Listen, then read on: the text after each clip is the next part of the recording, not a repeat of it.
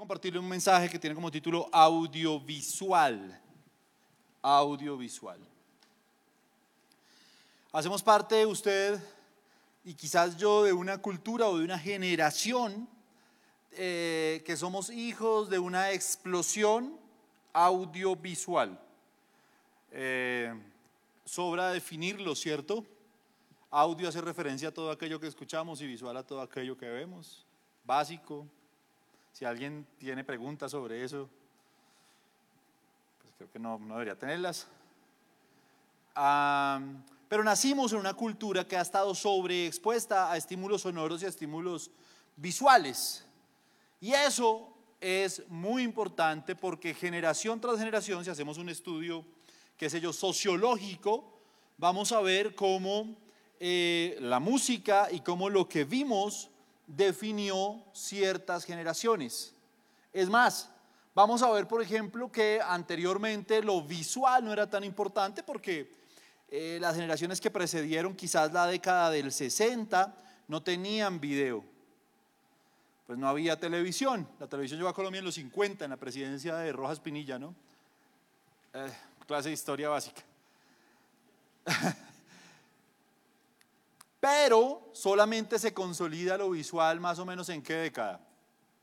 Bóteme ahí un fax. 81 empieza, por lo menos en la música, ustedes saben que anteriormente nuestros papás escucharon música que no tenía videoclip. Eso no existía. Los primeros videoclips, cosa curiosa, dato curioso, son para de Carlos Gardel, el tanguero argentino que murió en Medellín. Eh, en todo el mundo. O sea, ese man le ganó a los, a los anglosajones, le ganó a los ingleses, a toda esa gente. Pero como del 81 para acá, en el 81 se funda MTV. Y MTV es un canal que hace explosión, porque de ahí en adelante todos los artistas, para cuando sacan un, un, un hit, una canción que quieren pegar, obligatoriamente esa canción debe tener videoclip o video. Y luego viene una explosión ya de multitudes, de millones de personas que pues ustedes conocieron, nacieron ya en esa época, que es YouTube. ¿Por qué es importante esto? Porque esto define a esta generación. Porque a diferencia de otras generaciones, las otras generaciones que copiaban lo que veían, la moda, cómo se vestían sus artistas, cómo se vestían en su época, eh, qué sé yo, las Flans o Leonardo Fabio o cualquiera de esos artistas viejos, la influencia que en su momento tuvieron los Beatles o que tuvieron los Rolling Stones, los íconos como Michael Jackson, como Madonna. Pero esta generación eh, copió todo eso directamente del video. Estamos inundados de video. El audiovisual nos traga todos los días. Así no lo queramos. Así usted sea, usted diga, no, pues yo soy cristiano, yo vengo a la iglesia, yo gracias a Dios puro Alex Zurdo. Y sí, no, man, no me diga cuento. Usted dice, ¿usted escucha, quién aquí escucha música del mundo? Yo le digo, casi todos. Y casi todos no porque sean mundanos, sino porque usted monta en bus. ¿Sí? Y escucha Tropicana porque es la más bacana. Y Radio 1 la de uno. ¿Sí? Y en mi calle yo escucho la calle y todo eso. ¿Quién aquí, es de ese, ¿quién aquí sabe que le estoy hablando? Parceros que montan bus, mano. ¿Sí? Yo me viajaba a la universidad todas las mañanas, RUMBA, la rumba me llama. ¿Sí? Y me sé, o sea, si usted me pone hoy una canción de los inquietos, me la sé. Contaminó, no me sale de la cabeza, man. Los inquietos, el binomio, toda esa música que ponen los buses que es el día a día de un colombiano promedio eh, en todas partes. Bueno, hoy ya escuchamos otras cosas. Pero por supuesto que la cultura es algo de lo que uno no se puede escapar. Y, no me gustan esas teorías como que quieren que el joven cristiano esté abstraído de lo que sucede en la cultura. Y no me gusta porque en realidad, por ejemplo, en la época de Daniel no pasó así. Estuvieron sumergidos en la cultura babilónica, pero sin pecar, guardando sus principios. Pablo, de hecho, estuvo sumergido en cada lugar a donde fue, hizo parte de esas culturas y aprovechó los rasgos culturales de cada región para predicar a Cristo. cuando fue a Grecia, aprovechó el politeísmo griego, la cultura de ese lugar, para predicar a Cristo. No fue como que se hizo a un lado diciendo, no, yo soy aquí como, como ese cristiano medio, eh, ¿cómo se llaman esos? Medio monje tibetano, ¿no? Hay cristianos que son como medio monjes tibetanos que les gustaría como estar para entrar el monte, no tocar nada de esto. Es muy difícil. Es muy difícil que hoy con el celular que tú tienes en la mano no estés conectado al mundo. No, no, tienes acceso a YouTube y a una cantidad de contenidos de los cuales te va a ser muy difícil abstraerte. Y hoy quiero hablar un poco de eso porque me parece que es importante. Vamos a hablar primero del audio, de lo que escuchamos. Audiovisual, ya le conté, si no ha entendido, man, pues está grave. O sea, audiovisual. Dice la Biblia en el libro de Romanos capítulo 10, verso 17. Así que, esto lo ha escuchado usted muchas veces. Espero que esto que lo va a decir para usted sea una revelación. Así que la fe es por él. Ustedes son re cristianos. Y el oír. no, man. Así que la fe es por el oír. Y el oír por la palabra de Dios. Estas son dos frases, no es una. La primera frase te dice que la fe es por el oír. O sea que a ti te genera fe lo que oyes todo el tiempo. Tú empiezas a tener fe en eso que estás escuchando. Luego, complementa diciendo, es como si yo te dijera, permíteme parafrasearlo, como la fe viene por el oír, oye la palabra de Dios. Pero hay un principio y es que la fe viene por el oír. Y eso es clave para este mensaje. Algo que nosotros tenemos que entender, usted que todos los días está en esa disyuntiva, ay, ¿qué hago? ¿Será que me puedo escuchar este reggaetoncito que es que la letra no está tan picha y el ritmito está chévere? ¿Sí? ¿Será que, será que me es permitido? Recuerda siempre que la fe viene por el oír y que tú vas a terminar creyendo las cosas que constantemente escuches.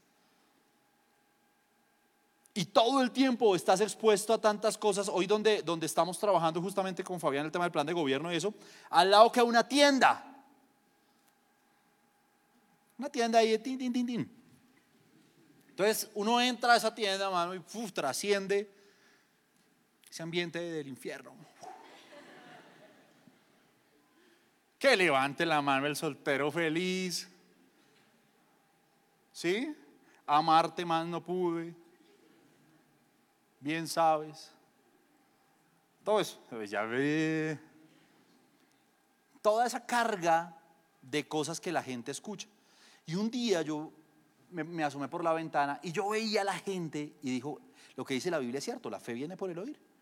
Entonces me puse a ver un grupo de personas en una mesita ahí, tomándose sus, sus, Polaroid y, y escuchando esa música horas. Ahora que estamos, mejor dicho, eh, la influencia, Colombia siempre ha tenido una característica como cultura, ¿sí o no? Y es que nosotros siempre, por alguna razón rara, hemos empatizado con la cultura mexicana, siempre. Nuestros papás escucharon a Antonio Aguilar, Vicente Fernández, yo no sé qué, y ahora los chinos escuchan el, eh, Cristian Nodal y toda esa vuelta, ¿no? Es como que hay un mexicano que habita dentro de nosotros, un pinche güey que está como dentro de nosotros. Y como que uno escucha una ranchera, es como si fuera de nuestro país, una vaina rara. Pero toda esa música cargada de una cantidad de basura. Y yo sé que ustedes, muchos de ustedes, o en sus casas, o quizás le estoy hablando a alguno, que dice, pues es que la verdad a mí me gusta esa música. Me gusta el regional mexicano, me gusta la banda, me gusta la ranchera, me gusta... Y yo me ponía a ver efectivamente la gente que estaba en esa mesita escuchando eso, horas, les veía la cara y decía, claro, ellos, ellos tienen fe en eso.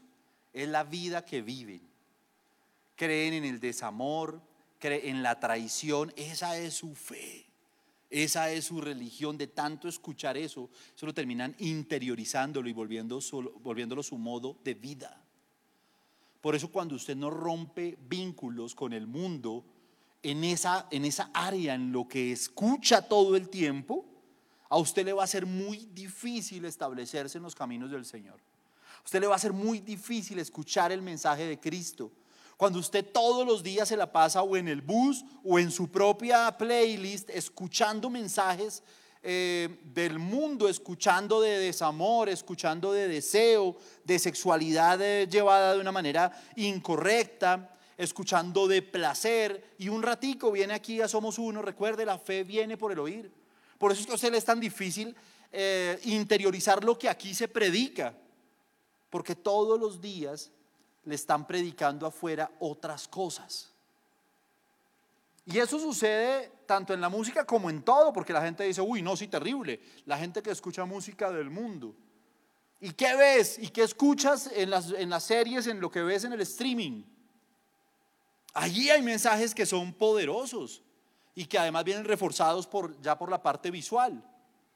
Pero es muy importante, queridos y queridas, que nosotros aprendamos a escuchar. Mire, aunque usted diga, no es que yo nunca escucho, lo que yo le decía ahorita que usted se reía, ¿de dónde me aprendí yo Radio 1, la de uno y Tropicana, la más bacana?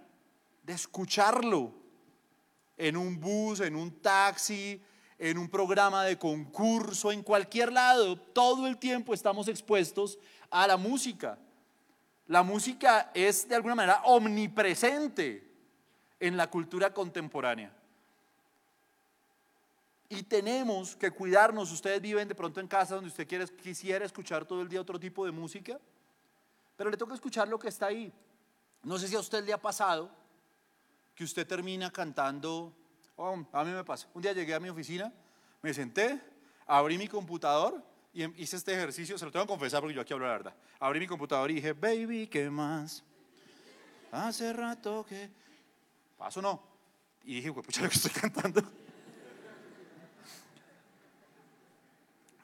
Porque el cerebro, sobre todo con la música, si hay algo fácil de aprenderse en la vida es una canción, ¿sí o no?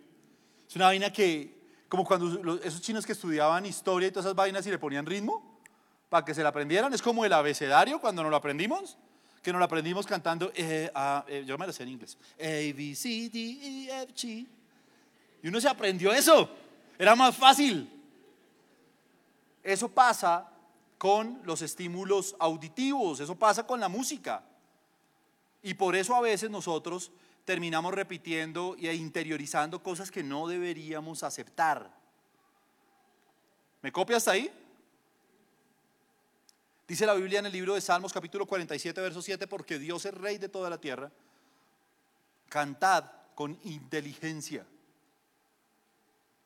Eso me parece tremendo, ¿no? Debemos cantar lo que cantamos en tu diario vivir. Cuando no estás en la iglesia, en tus quehaceres diarios, cuando te levantaste de buen ánimo y te metiste a la ducha y empezaste a cantar, siempre canta con inteligencia. Siempre recuerda que tus pensamientos, porque además las canciones, la letra de las cosas son pensamientos. Y dice la Biblia, segunda de Corintios, capítulo 10, verso 5, derribando argumentos y toda altivez que se levanta contra el conocimiento de Dios, llevando cautivo todo pensamiento a la obediencia a Cristo. Tanto en la música como en todo, todos nuestros pensamientos deben pasar por un filtro en el que yo digo, ¿yo qué estoy pensando? Pasa cuando tú dices, yo me veo fea. Ese pensamiento tú no lo puedes tener, no eres libre de tenerlo si le perteneces a Cristo. Cuando tú tienes ese pensamiento, dices inmediatamente, ese pensamiento no es mío, lo llevo cautivo a la obediencia a Cristo. Yo no soy fea, yo soy perfecta a los ojos del Señor. El mismo pensamiento que cuando tú empiezas a cantar una canción que el enemigo ha querido poner en tu mente, una letra que el enemigo ha, querido poner en tu mente y que habla de desamor, que habla de despecho, que habla de dolor, que habla de traición, y tú dices, yo no puedo tener ese pensamiento. O yo tengo que tener claridad que todo lo que estoy cantando, yo estoy entendiendo qué es lo que estoy diciendo, porque la música tiene esa trampa. Que tú terminas cantando una cantidad de cosas que no son las cosas que deben pasar por la mente de un cristiano y que tienen que tener un filtro. Porque si no tienen un filtro no es un detalle menor. Ustedes están tan absorbidos por la, por la cultura audiovisual que todos los días reciben estímulos y que todos los días están recibiendo un cúmulo grandísimo de pensamientos que luego usted dice, ¿por qué pasan estas cosas en mi vida? ¿Por qué no controlo mi sexualidad? Ah, bueno, ¿qué cantas? ¿Qué permites que se repita en tu mente muchas veces? La fe viene por el oír, luego eres lo que escuchas. Lo que escuchas va a definir tu vida. A lo que le abres tus oídos va a definir tu vida. Por eso Jesús decía, el que tenga oídos para oír, oiga. Porque si tú escuchas la palabra de Dios, eso va a definir tu vida. Si tú escuchas a la profeta Carol G, eso va a definir tu vida. Eso va a definir tu vida. ¿Me copian hasta ahí? Y ahora vamos al video. ¿Recuerda audiovisual? Es que algunos todavía dicen cómo es. Dice el libro de Mateo capítulo 6, versos 22 y 23, la lámpara del cuerpo es el ojo. Así que si tu ojo es bueno, todo tu cuerpo estará lleno de luz. Pero si tu ojo es maligno, todo tu cuerpo estará en tinieblas. Así que si la luz que hay en ti es tinieblas, ¿cuántas no serán las mismas tinieblas? Con la llegada, como inicié el mensaje, con la llegada del video, que eso fue una, ustedes les parece que yo para qué he hecho esta historia si ustedes ya, esto es su diario vivir, pero es que no era así. Yo entiendo esta etapa de esta generación, porque es que en las generaciones que los precedieron a ustedes eso no era así. El video no era omnipresente, además porque usted seguramente tiene en su casa, tiene en su casa un televisor que hoy usan es para decorar como una antigüedad, que tiene una caja atrás que es de madera o que tiene botones, ¿Esos? Pues esa vuelta funcionaba con una antena que el papá de uno se cayó varias veces intentando cuadrarla, tocaba subirse al techo. Y la imagen era fea. Usted cuando veía un partido de fútbol, la mitad del partido se la tenía que imaginar. ¿Sí? Hoy no. Hoy tiene la posibilidad de acceder a material en 8K, en 4K, desde su teléfono.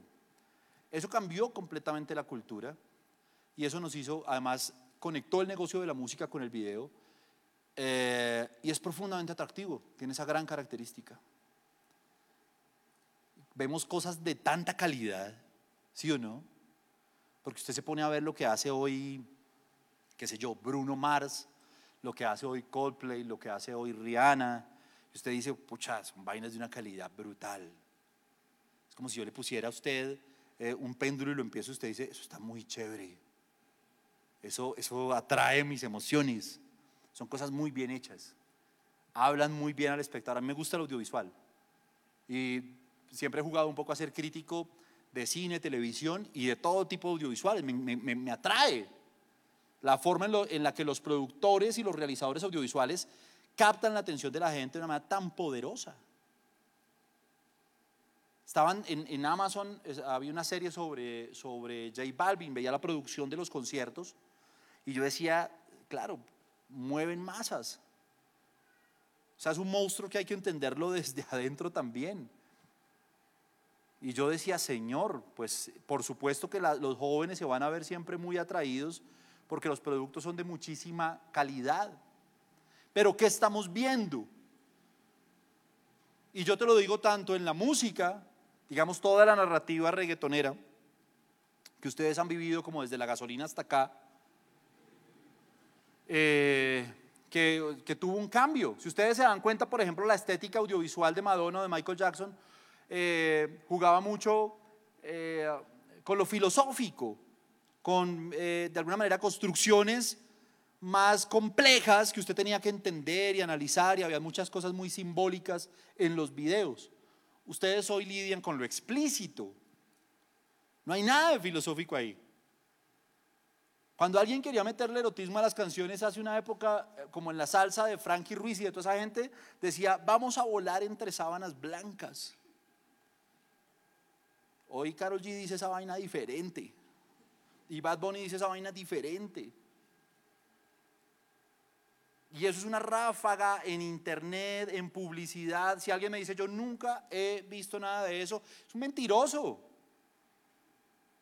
Usted tiene un celular en la mano, le llega publicidad, está expuesto todo el tiempo a esa serie de estímulos. La lámpara del cuerpo son los ojos. Y por eso es tan importante que usted esté preparado, sea consciente de lo que usted ve porque el enemigo le ha vendido mucho la idea de que hay como un cierto límite, ¿no? Que aquí lo he dicho varias veces porque es que yo sé que a los jóvenes a veces piensan así. Ah, yo todavía, pues yo pornografía no veo. Bueno, para mí un contenido de una canción de reggaetón que gira alrededor además de una narrativa, ¿no? Por lo general es un tipo eh, que no pronuncia las R sino L.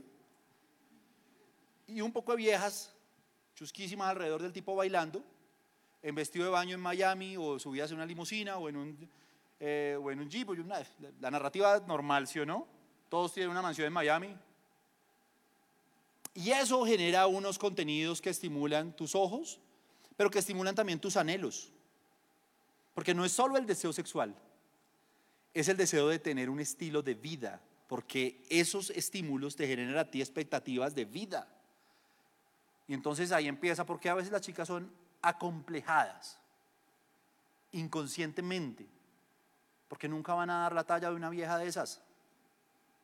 Porque los códigos estéticos que ellas pusieron, lo que en Puerto Rico llamaron la YAL, lo que en Medellín llamaron la bichota, son estándares que no corresponden a la mayoría de las personas. Porque para ser así hay que tener un cuerpo y hay que tener una plata. Porque además ese cuerpo está envenenado, ¿sí o no? Le metieron ahí cañaña. Tiene su truco. Y tras del hecho, pues cuando miras el outfit de cada uno de esos artistas, tú dices, yo por qué no me veo como yo por qué me veo todo espichadito, mano. Y ese man se ve la camisa, se ve las gafas, se ve los pisos. ¿Por qué no me veo así? Porque nunca, y nunca te vas a ver así seguramente. Pero es que tampoco nadie, nadie está diciendo que es que así es como se debe ver uno. Vas a pasar por la vida y vas a conocer grandes mujeres y una de esas mujeres, de esa mujer te vas a enamorar o de ese hombre te vas a enamorar. Pero seguramente ninguna de las mujeres promedio se van a parecer a lo que tú estás viendo. Entonces, ese tema aspiracional termina siendo una frustración y para muchos jóvenes, una frustración colectiva. De no vivir en la casa que viven ellos, de, no, de nunca tener las mujeres que, que tienen ellos, de nunca ser la mujer que estás viendo que está en el audiovisual y que te dice todo el tiempo, eso es lo que tú tienes que ser. Pero tú empiezas a consumir ese material en películas, en redes, en videoclips y terminas sin quererlo, sin quererlo, alimentando frustraciones. Y muchas niñas hoy están muy frustradas y el fondo de todo eso es la cantidad de imágenes incorrectas que su lámpara, que son los ojos, han permitido entrar al cuerpo. Y por eso, por lo que dejaron entrar por sus ojos, su cuerpo está en tinieblas, su interior está en tinieblas. Por eso chillan y se ven feas y son anoréxicas y bulímicas. Por eso, porque dejaron meter una cantidad de estándares de belleza, de viejas además photoshopeadas en las publicaciones y ustedes se ven y dicen, pues yo nunca voy a ser así. ¿Quién te dijo que tienes que ser así? ¿Quién te dijo que ese es un propósito de vida? Seguir un estándar de belleza como ese. ¿Quién te dijo que eso tenía que ser así? Hay pensamientos, mire, hoy en día que las, series, quizás esto lo he dicho aquí antes, oscilaban siempre y usted tenía claro en todas las series quién era el bueno y quién era el malo. Usted sabía que Batman era el bueno y que el Guasón era el malo, no había más. Hoy hay una eh, dinámica en todo el streaming y es que la diferencia o la línea entre lo bueno y lo malo se pierda, se pierda completamente. Y casi todas las series que nosotros vemos no encontramos con claridad cuál es la línea entre lo bueno y lo malo. No sabemos quién es el bueno y quién es el malo. Es más, muchas veces estamos del lado del malo. Y muchas veces desde nuestro corazón, ¿quién puso eso ahí? ¿Por qué permitimos que entraran esas, esos sonidos y esas imágenes? Desde nuestro corazón empezamos a hacerle fuerza al que promueve el egoísmo, el odio, la envidia. Claro, usted dice, ah, pues es una película. Sí, pero eso ya está sembrado en tu corazón de dónde empiezas tú a generar ciertas cosas hacia, los demás. ¿Usted sabe por qué se hacen bullying unos a otros? Porque se lo hacen a partir de estereotipos que vieron en un video o que ven en el ambiente general de los audiovisuales. Y es muy importante que ustedes tengan claridad sobre eso y que se cuiden de eso. No va a haber una generación que siga al Señor con todo su corazón si se la está jugando entre lo que escucha y lo que ve. Porque aquí uno se puede descoser predicando la palabra. Y tras derecho le puede meter esto audiovisual. toda esta producción, todo.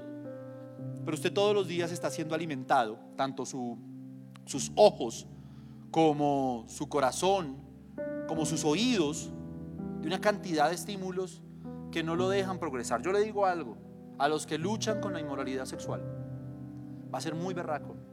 La fe viene por el oír, es decir, usted es lo que escucha y yo le diría a usted también es lo que ve.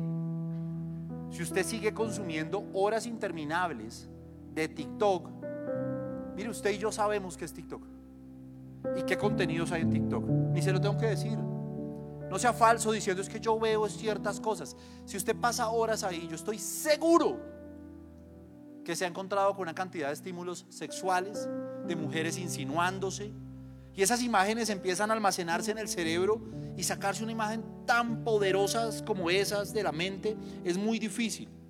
Muy difícil que usted se pueda librar de la inmoralidad sexual si no pone filtros, si no se pone límites, si no dice yo no puedo seguir viendo esto. Y si usted seguramente ya llegó, ¿quién lo llevó a usted a sobreestimularse a tal punto en que ya necesitó ver gente desnuda, ver pornografía? ¿Quién, quién le generó ese sobreestímulo? El ambiente audiovisual en el que vive. En todo. Es que vamos por la calle y tenemos que ver una vieja en vestido de baño para anunciar una cerveza. En los camiones, en las vallas. Pero si tras del hecho usted le mete videos en los que usted tiene que ver movimientos sensuales, mujeres insinuándose, perreo. Man, es muy difícil, es muy difícil. Este mensaje es para que usted reflexione sobre tener un filtro.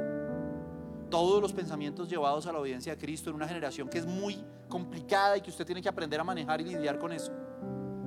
Ahí se está jugando buena parte de su futuro como cristiano. Es tan poderoso esto que yo siento que ahí uno se juega buena parte de su éxito en una vida de fe y en una vida de santidad.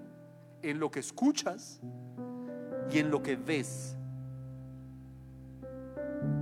Hay mucha gente que uno le dice, es que por eso lo mejor es escuchar solo música cristiana. Yo te diría, sí, pero ¿y, qué ves en, en Facebook? ¿Y qué escuchas en Facebook? Yo veo jóvenes que comparten stickers o que comparten memes por, eh, por WhatsApp o que te responden con cosas o hacen chistes que les parecen muy divertidos, que yo que hay un doble sentido en muchas de las cosas que envían. Y yo puedo sentir que si eso es lo que le envían a la gente, a los amigos de la iglesia, pues no, no quiero pensar que es lo que ven cuando están solos. Cuando tú te la juegas por el doble sentido y la tienes clara para el doble sentido, alguien te enseñó eso. A alguien le prestaste tus oídos y tus ojos y algo estás viendo. Por eso te, se despertó esa malicia que hoy tienes. Por eso puedes hacer entre tus amigos esos chistes de doble sentido que tienen connotaciones sexuales, aún dentro de la iglesia y aún con amigos de la iglesia. ¿Por qué pasa eso? Porque esas charlas para ti son fáciles. Porque ya perdiste tu ingenuidad.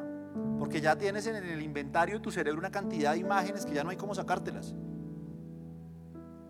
Y eso que, y se los digo sin ser religioso, pero eso que hoy es un chiste de doble sentido con tus amigos, mañana es no aguantarte ante la tentación de estar solo con una mujer. En la intimidad es la, la tentación de no aguantarte para abrir algo en internet que no debes abrir. Porque tu imagen está sobrecargada, porque está sobreestimulada. Queridos, mujeres y hombres, hay que desintoxicarse. Yo veía el ambiente tan bonito de la convención, a mí me marcó. Y yo pues es una convención para jóvenes, convengamos que yo ya no soy tan joven, aunque lo aparente. Pero yo decía, Dios mío, tantas cosas tan buenas, pero son, ¿cuánto dura la convención? ¿Cuatro días? Versus semanas enteras de gente consumiendo vainas en redes, mensajes proféticos, oraciones, tantas cosas, canciones que lloramos, nos quebrantamos, versus Netflix, Amazon, Disney, eh, YouTube, TikTok, todos los días, a toda hora. Muy complicado, tiene que haber un detox de esa vuelta, man. Si usted no logra eso, si usted no logra manejar el tiempo en pantalla, si usted no logra pasar eh, o superar la prueba del ocio, no, le va a ser muy difícil superar la tentación. Y en eso yo no quiero ser ambiguo. O sea, realmente yo considero a un joven en ese momento de explosión hormonal, recibiendo tantos estímulos, yo te digo, por más fuerte que seas, va a llegar un momento en el que no vas a poder correr.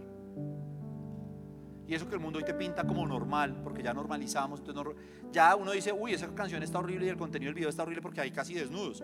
No, no normalices la sensualidad de una mujer que tú no debes ver. Jesús dijo, mire, ustedes dicen que adulterar es tener relaciones sexuales con una mujer casada. Jesús dice, no, eso no es cierto. Adulterar es mirar a una mujer y desearla en nuestro corazón. Adulterar es ese pensamiento que usted tiene en su mente, querido hombre, de una mujer, de unas curvas, de un video, de una imagen, de un artista, de una actriz, que usted no se logra sacar, que usted se ha imaginado y se ha soñado en situaciones eróticas con esa persona. Eso es adulterar. ¿Y de dónde viene eso? ¿De dónde viene que algunos jóvenes luchen por no poder ver a una mujer con santidad? De no poder ver a una mujer bonita sin sentir cosas impuras hacia ella. ¿De dónde viene eso? ¿Quién te dañó la cabeza? ¿Sabes quién te la dañó? El audiovisual. Estar sobreestimulado, sobreexpuesto todos los días a Facebook, a Instagram, a TikTok, al streaming a veces los jóvenes me dicen, uy Felipe, tal serie tan buena. Sí, esa serie, yo la vi con mi esposa y me pareció que tiene, yo pienso y digo, Dios mío, o sea, este chino vio solo unas imágenes que él no está para soportar. O que cuando yo tenía esa edad donde las hubiera visto, Dios mío, yo sé qué es eso. ¿Para qué se sobreexpone uno a eso? Es que la serie de moda, es que todo el mundo la está viendo en la universidad, todo el mundo está hablando así como ya, yo ya, yo ya soy grande. No eres grande para soportar la carga y la sobretensión sexual. No eres grande para eso. Y si uno se quiere decidir por Cristo, realmente tiene que hacer cambios en su vida. Eres y serás lo que escuches y lo que veas. Ahora que estamos en este proceso, que yo sé que todos vienen con ese espíritu bonito de la convención, transforme eso. Haga en su vida con su líder. Si usted tiene problemas en esta área de su vida, dígale a su líder, líder, yo quiero hablar contigo. Porque lo que dijo Felipe es cierto. Yo tengo, no sé, yo vi, vi pornografía, yo he visto muchas cosas en redes y demás, y eso ha dañado mi mente.